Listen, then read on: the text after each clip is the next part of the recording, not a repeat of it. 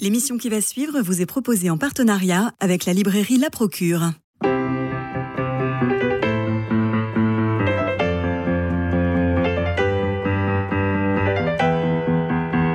Culture Club, une émission produite par Radio Notre-Dame et diffusée également par RCF. Christophe Maury. Charles Pépin, bonjour. Ce n'est pas la première fois que vous Bonjour. venez euh, Non, je- à ce micro. Je- Ça me rappelle des bons souvenirs d'ailleurs. Je suis vos travaux euh, pas à pas, philosophe agrégé, enseignant. Vous ne vous contentez pas de vos élèves de terminale, vous sortez des murs du lycée pour produire toutes les semaines, pour vous produire toutes les semaines au MK2 depuis 2010 en un séminaire philosophique les lundis philo ouvert à tous. On vous entend sur France Culture, mais surtout sur France Inter. En 2020, vous lancez votre, votre podcast original sur euh, Spotify.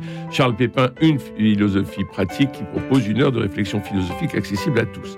Vous êtes chroniqueur pour Psychologie Magazine, Philosophie Magazine, où vous répondez chaque mois à une interrogation personnelle d'ordre philosophique, métaphysique ou moral, formulée par un lecteur. Alors vous intervenez régulièrement dans l'émission Grand Bien vous fasse sur France Inter.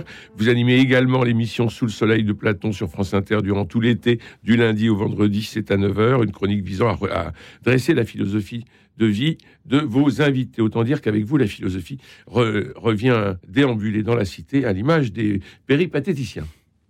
Merci beaucoup pour ce beau portrait. Bon, alors, avec ce dixième essai, Vivre avec son passé aux éditions Alary, vous chamboulez encore bien des idées reçues. Vous écrivez, je vous cite, cette idée qui traverse toute notre réflexion d'un retour sur le passé capable de relancer l'avenir, nous la trouvons dans le pardon à l'état pur. Agnostique ou athée, j'ai jamais su euh, où vous vous situiez. Euh, vous tenez là un discours fort marqué de christianisme. Alors, vous abordez cash la question du pardon. Oui, Euh, parce qu'il arrive à la fin c'est vrai. hein. bah, euh, dis- disons que le- on, le- le- on va reprendre depuis le début, mais là, je voulais Ouais, non, c'est vrai. La, la- la question du pardon, euh, elle est, euh, elle reprend la structure formelle du, du geste que je propose dans le livre, puisque Mm. c'est un geste qui vise à, en se tournant vers le passé d'une certaine manière, réouvrir l'avenir. Donc, le pardon, s'il est possible, s'il existe, c'est ça la question, si nous en sommes capables, il permet ça de manière pure, chimiquement pure. Après, on n'est peut-être pas capable, et puis il y a bien, bien des situations que j'évoque dans le livre où le bon rapport à son passé, c'est de pas pardonner et de garder sa colère parce qu'elle nous tient plus vivants que l'impossible pardon. Donc voilà, à débattre. Alors, moi, je voudrais reprendre Elou. début parce que Oui, il faut reprendre qui- le alors vivre avec son passé, sous-titré une philosophie pour aller de l'avant. Oui. Qui dit passé dit mémoire. Alors, pour commencer, euh, pouvez-vous nous expliquer le fonctionnement de nos mémoires court et long terme? Parce Alors que ça, ça, c'est très intéressant. Ça, c'est très intéressant. Merci pour cette bonne première question. Euh, D'abord, il faut savoir que la mémoire, d'après les neuroscientifiques, n'a pas du tout pour fonction de conserver le passé. Pas du tout. Elle a pour fonction de prédire l'avenir. Et pour cela, d'utiliser ce dont elle se souvient du passé en vue des prévisions de l'avenir. Ça, c'est le premier point qui explique, le sous-titre de mon livre, Une philosophie pour aller de l'avant. Au fond, je ne l'ai pas inventé, c'est pas, c'est pas un parti pris philosophique, c'est la fonction de la mémoire. Et ensuite, ce que vous dites est très important, c'est que à chaque fois qu'on se souvient plus techniquement, le souvenir est, en quelque sorte euh, réveillé de la mémoire de long terme, et il est euh, revécu, retraité, réécrit, euh, rescripté, comme disent les psys, dans la mémoire de travail, qui est une mémoire de court de terme. court terme. Et après, il va être en quelque sorte renvoyé, mais la métaphore mécaniste n'est pas très bonne, mais il va être renvoyé dans la mémoire de long terme, ce qui veut dire quoi? Que dès qu'on se souvient, on réécrit le souvenir. Alors, pas complètement, mais partiellement, qu'il y a de la narrativité dans la mémoire. Évidemment, ce que je dis est une, la palissade pour les écrivains. Quand on a lu le Clésio, Modiano, enfin, tout le monde, tout le monde réécrit le passé pour s'en souvenir Proust. mais Proust évidemment. Sauf que là, c'est validé scientifiquement par beaucoup, beaucoup de progrès très récents des neurosciences. Et la particularité de mon travail dans ce livre, c'est que j'ai travaillé, contrairement à plein de philosophes et même à peut-être aux philosophes que j'ai été par le passé. Je ne suis pas contenté de penser comme ça librement. J'ai fait une véritable enquête en allant voir les meilleurs neuroscientifiques vivants, en leur demandant mais en fait ça marche comment la mémoire? Parce que j'y comprenais rien en fait. Et ils m'ont raconté des choses comme ça passionnantes qui m'ont obligé à faire une philosophie du passé totalement différente de celle que j'avais en tête. Parce que moi, je pensais dire, en gros, le passé, il faut l'accepter parce que c'est du passé. Il faut faire la paix avec lui. Mais pas du tout. Il est, il est nulle part de manière euh, figée. Donc, il n'y a pas à l'accepter. Oui, il y a à le ressaisir, à le réécrire, à le réinterpréter, à le revivre, évidemment. Ce qui n'interdit pas d'accepter que certaines choses ont eu lieu et d'être dans l'objectivité. Mais simplement, il y a toute une dialectique entre l'acceptation et la réécriture. Mm. Je vous que- cite. Pardon, je vous cite. Plus nous voulons oublier, plus nous donnons de force aux souvenirs qui nous meurtrissent. Plus nous voulons raviver les joies passées, plus la nostalgie se fait amère. Étrange passé, irréversible, mais qui pourtant ne cesse de hanter notre présent. Et je me pose la question en vous lisant, est-ce que tout ça c'est dans le disque dur externe ou est-ce qu'on le place au fond d'un tiroir? Eh bien non, on ne le place pas au fond d'un tiroir, mais ça, la phrase que vous citez, c'est le, le début du livre, c'est le constat. C'est-à-dire qu'on a du mal à se réchauffer à la flamme des bonheurs passés, et on a du mal à, se débarrasser d'un passé douloureux. Ça, c'est le constat. Après, euh, le livre va dans l'autre sens, pour Mhm. montrer que justement, euh, tout, tout- tout est là pour faire mentir la, la phrase très connue de Lord Byron qui dit euh, Le souvenir du bonheur n'est plus du bonheur, le souvenir de la douleur est de la douleur encore. Et j'explique qu'il a tort pour deux fois. Il a tort parce que parce qu'au fond, euh, quand on lit Proust, par exemple, on- notamment, on s'aperçoit que on peut revivre un bonheur passé, mais en le réécrivant. C'est un bonheur nouveau. Et bien sûr, toutes les nouvelles thérapies vont dans ce sens. On, on peut tout à fait s'habituer à la douleur, l'user, user la douleur de la mémoire, Mhm. et finalement vivre avec un passé traumatique, douloureux ou simplement délicat, de en, en bonne intelligence et presque en bonne amitié avec euh, ce qui fait mal.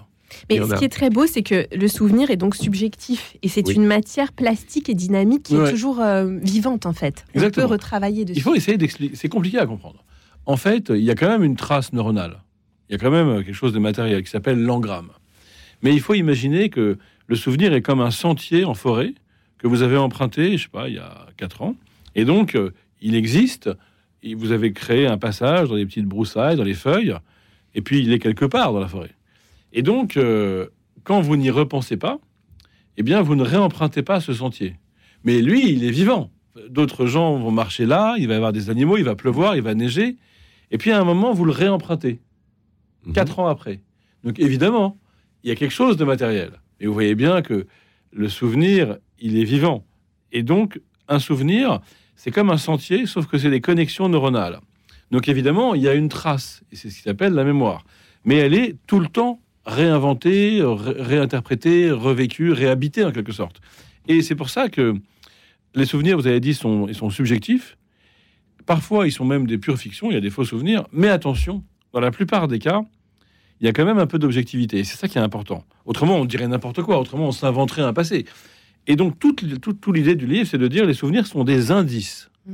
Donc, ni parfaitement objectifs et ni vrais, ni complètement euh, fictionnels, à, à part dans certains cas. Et du coup, toute la question, c'est bah, je fais comment par rapport à des indices? Eh ben, j'enquête, je recoupe. Et moi, je propose un truc qui plaît pas beaucoup à certains lecteurs. Mais c'est fatigant ce que vous me demandez. Bah oui, je vous demande d'être un enquêteur par rapport à votre histoire. Un enquêteur curieux, insistant, critique, intéressé, parce que c'est son histoire, et que cette histoire, elle fait ma personnalité. Mais donc, il faut enquêter. C'est-à-dire, regarder les photos, les vidéos, parler, croiser les témoignages, interroger les gens de sa famille. Bah oui, c'est un boulot. En fait, la connaissance de soi, c'est un travail. Et c'est un travail, évidemment, qui apporte euh, beaucoup de libération. Soit par rapport à des souvenirs douloureux qu'on va retraiter et revivre, mieux. Soit aussi, c'est la moitié du livre, par rapport à des souvenirs heureux. aussi. Parce que le plus souvent, comme euh, Christophe euh, Maury l'a lu tout à l'heure dans, dans mon extrait, on est nostalgique. Mais c'est complètement contre-productif. Pourquoi être nostalgique? On devrait d'abord se réjouir d'avoir été heureux. On aurait pu ne jamais l'être. Être épicurien ou être proustien, c'est savoir se réjouir que le bonheur passé ait simplement été. Là où le nostalgique regrette que le Mm. bonheur passé ne plus. soit plus. Mm. Et là, il y a toute une méthode dans le livre euh, pour se réchauffer comme ça à la- au feu des joies passées. Donc après le cogito de Descartes, c'est euh, j'existe parce que je me souviens. Exactement. Je propose, mais je suis pas le seul, hein, c'est ce que faisait déjà John Locke, enfin avant, avant, mais dans l'histoire ça s'est passé avant, mais c'est comme si euh, à la phrase cartésienne je pense donc je suis, on objectait, et c'est ce que fera aussi Bergson, je me souviens donc je suis. D'ailleurs, je vous propose à, tous les deux de faire l'exercice. Comment savoir qui vous êtes? Est-ce que c'est en, vous, en, ayant- étant dans l'abstraction comme ça, en, étant euh, dans la pure introspection et en arrivant au fait oui, je pense donc je suis? Non, vous savez qui vous êtes parce que vous vous souvenez d'avoir vécu ceci ou cela, d'avoir traversé cette période puis cette autre, ce moment de joie puis de tristesse, ce mariage puis ce divorce, etc. Et là, là où c'est passionnant, c'est qu'en fait, quand vous vous souvenez de tout ça, il y a eu beaucoup de changements. Mais pourtant, il y a un point commun. Et le point commun, c'est vous. Donc vous avez une conscience de vous-même qui est comme euh, le point commun entre tous ces souvenirs. Et c'est pourquoi, sans souvenir, on n'a pas de conscience de soi. Et c'est pourquoi les troubles de la mémoire sont évidemment des troubles identitaires, des troubles de la personnalité. Malraux disait qu'on pense bien en comparaison et en comparant. Et vous, je vous cite, ce que nous voyons, touchons, entendons, nous rappelle toujours quelque Eh oui. chose. Le nouveau est irrémédiablement marqué du sceau du vécu. Et oui, Le nouveau est irrémédiablement marqué du sceau du vécu. Ouais, c'est pas l'intuition, ça euh, le mec est content de lui. Non, Non, mais c'est vrai. pouvez- non, non, non, Parce que en, fait, je, je tiens à dire pour, pour les auditeurs que votre livre est extrêmement lisible, que euh, euh, on comprend tout, Ouais. que on ne s'est pas prise de tête, mais que on pose de temps en temps le livre à côté euh, parce qu'il pousse à la réflexion et il pousse à une certaine introspection. Oui, euh, c'est Bergson qui disait, pour faire écho à ce que vous avez cité, il n'y a pas de perception qui ne soit imprégnée de souvenirs. Là, vous m'avez offert un délicieux thé au jasmin, visiblement. Bah, quand je le bois, je suis pas du tout dans le pur présent. Mm. Comme on l'entend parfois aujourd'hui, l'ici, le maintenant, la pure pré- présence, pas du tout. je le bois parce que j'ai une expérience. Ce que vous racontez sur le, vin, sur, sur le vin de Bourgogne. Bah, ouais, par exemple. Et au fond, Dans votre perception euh, se fait sur le lit des perceptions passées. Quand je bois de l'eau, quand je contemple un paysage, quand je fais l'amour. Au fond, je suis un être qui vit dans le temps. Nous habitons le fleuve du temps. Et donc, euh, évidemment que il y a toujours un phénomène de comparaison implicite. Le, le philosophe anglo-saxon David Hume parlait à ce sujet de délicatesse de la perception. Et c'est très important parce qu'aujourd'hui, euh, on, nous, on nous invite à être dans le pur présent sans cesse. C'est d'ailleurs gros comme une maison que c'est de l'auto-aveuglement. Le monde va mal, on va vers la catastrophe et on nous dit il n'y a que du présent, respirer, inspirer, expirer. c'est, juste grotesque. Mais moi, j'ai rien contre la méditation. J'en fais d'ailleurs. Mais simplement, quand j'inspire et quand j'expire, je sens qu'il y a toute mon histoire. C'est tourné vers l'avenir quand même tout ça. Tourner vers euh, le. euh, Pour moi, au fond, euh, mon, dans mon présent se ramasse toute mon histoire. Et c'est aussi le cas quand je perçois. Alors Christophe euh, dit, Maury pour parler du, du vin de Bourgogne, c'est vrai que c'est plus intéressant que le thé, thé au jasmin quand même. Non, parce que D'accord. j'ai, oui, parce que j'ai- ce que j'ai beaucoup aimé aussi dans votre livre, c'est que vous vous révélez plus que dans vos autres livres.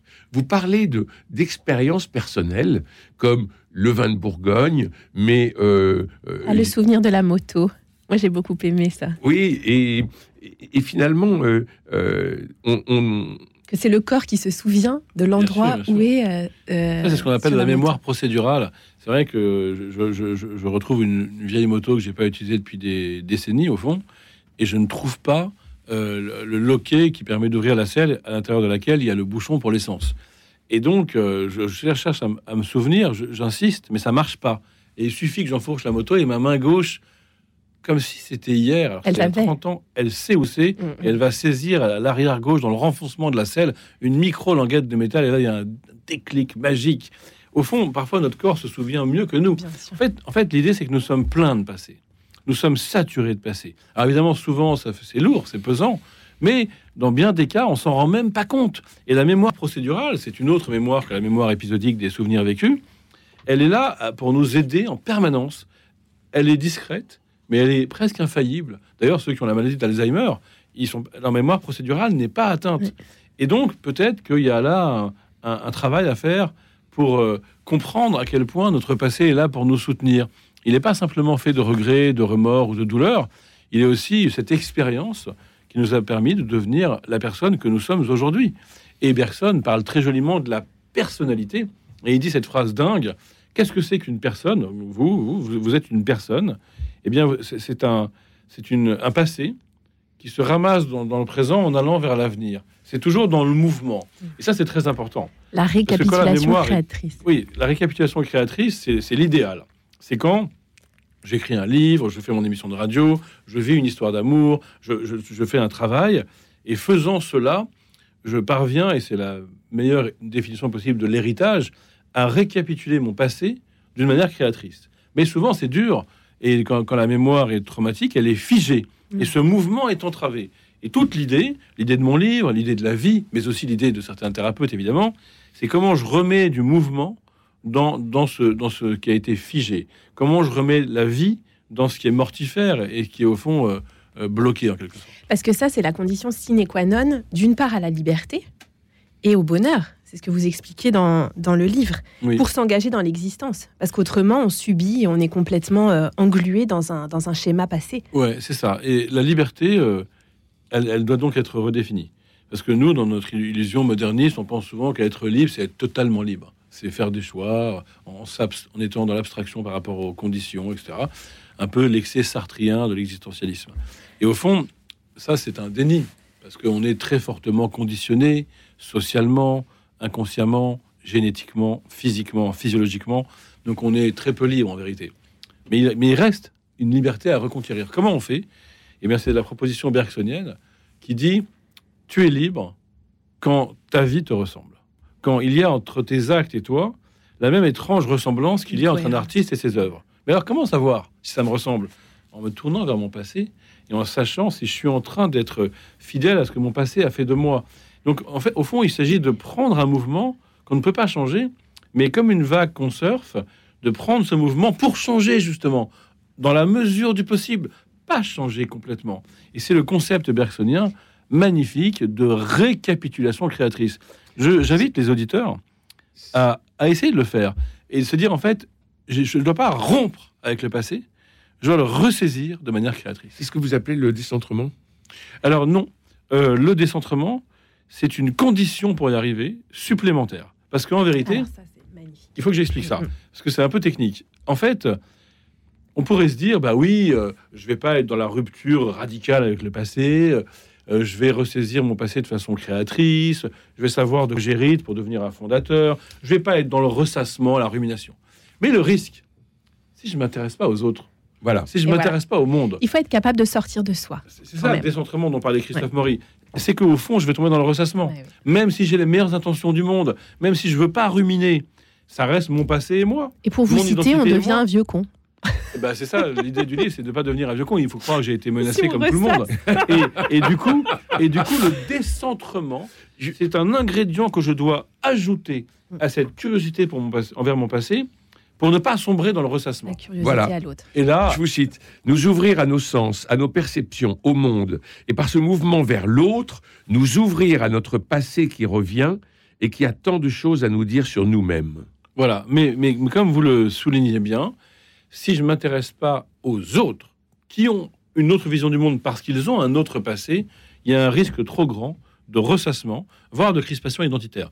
Regardez pourquoi, par exemple, des rescapés des camps ne tombent pas dans le ressassement. On pourrait se dire bah, Simone Veil, Charlotte Delbos, Marceline Loridan-Evans, euh, euh, même Georges Semprin, Primo Levi, on pourrait se dire, mais en fait, vu ce qu'ils ont vécu, ils ont quand même le droit de ressasser. Mm. C'est quand même pas terrible comme expérience. Eh ben non. Pourquoi? Parce qu'ils sont tournés vers les autres. Ils veulent témoigner et enseigner aux générations d'après ce que c'est que le mal, ce que c'est que l'antisémitisme, comment c'est possible que ça ne disparaisse jamais d'ailleurs, comme le disait Marceline Loridan Evans. Et c'est parce qu'ils euh, vont témoigner dans les collèges, dans les lycées, et même en tant qu'écrivain, ils veulent écrire, adresser aux autres une parole. Et c'est pourquoi leur passé pourtant ultra traumatique ne les enfonce pas dans le ressassement. Je trouve qu'on devrait s'en inspirer un petit peu. Bah On oui. est entouré de gens qui n'ont pas, vécu- qui ont pas vécu Auschwitz, ils ont juste vécu des, des petits dra- des, des drames comme tout le monde, et ils s'identifient à leur statut de victime. Ah oui. Ils ressassent toute leur vie, et Oui. ils chougnent, et ils, ils- ils écrivent de livres entiers qu'ils sont des victimes, et ils sombrent même dans une compétition victimaire entre victimes. Ils ne sont plus dans un mouvement de vie. Exactement. Or, Et- une société, une société qui érige la victime en héros, c'est une société qui vit justement avec un rétroviseur au lieu de, regarder devant. voilà. dans le précisément, passé et non pas vivre- avec le passé. Vivre avec son passé, une philosophie pour aller de l'avant, ça enlève les rétroviseurs, mais on peut, on peut partager des souvenirs, on peut pas partager son passé. Alors attention. En revanche, on peut s'ouvrir aux autres grâce à son passé. oui, C'est ça que vous dites. tout à fait, mais je ne dirais pas qu'on enlève les rétroviseurs. Je dirais qu'on les utilise, mais pour aller de l'avant. Pour aller de l'avant. Mais attention, euh, ça n'empêche pas de se battre pour la reconnaissance du droit des victimes. Bien sûr, Simplement, je ne suis pas simplement victime. bien sûr. Je suis ce que mon passé a fait de moi. Dans ce passé souvent douloureux, j'ai été victime de ceci ou de cela, mais je ne me réduis pas à ce statut de victime. Et ça, c'est ce que Très dit Simone. Veil. Oui. J'ai vécu. c'est-à-dire- D'ailleurs, Marceline Loridan Evans, rescapée de- d'Auschwitz, elle était amie de Simone Veil.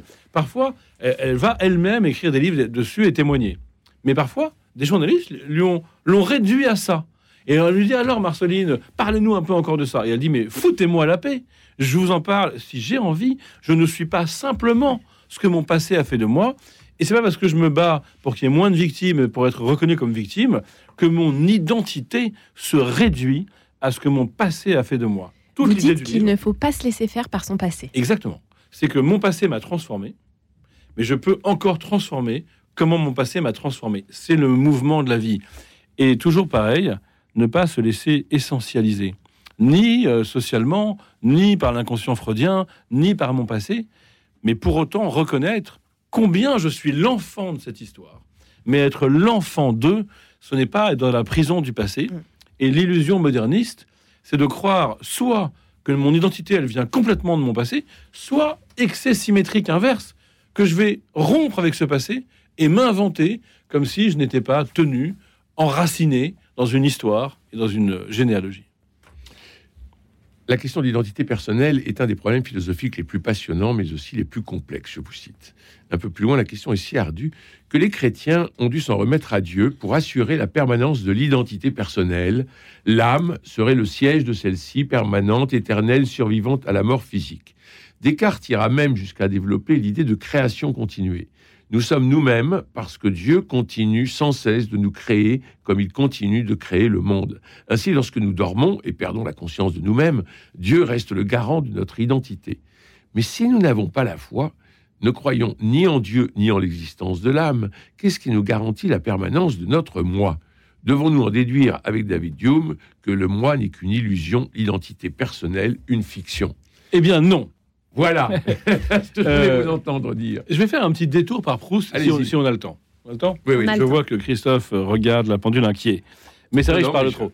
En fait, euh, je, travaille avec la pendule, vous le savez bien. Oui, oui. Euh, mais ça fait plaisir d'avoir du temps comme ça, d'ailleurs. Alors, c'est rare. Un petit détour. Proust, le narrateur, se retourne sur son passé et il voit plein d'épisodes différents. Mm.